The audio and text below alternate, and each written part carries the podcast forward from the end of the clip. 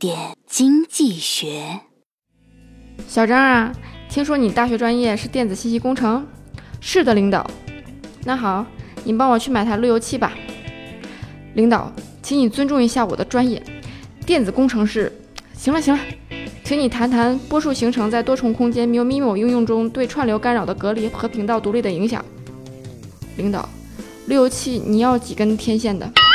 所以关键在于，在专业面前千万不要过度自信，否则被问住了，丢的可不是专业老师的面子。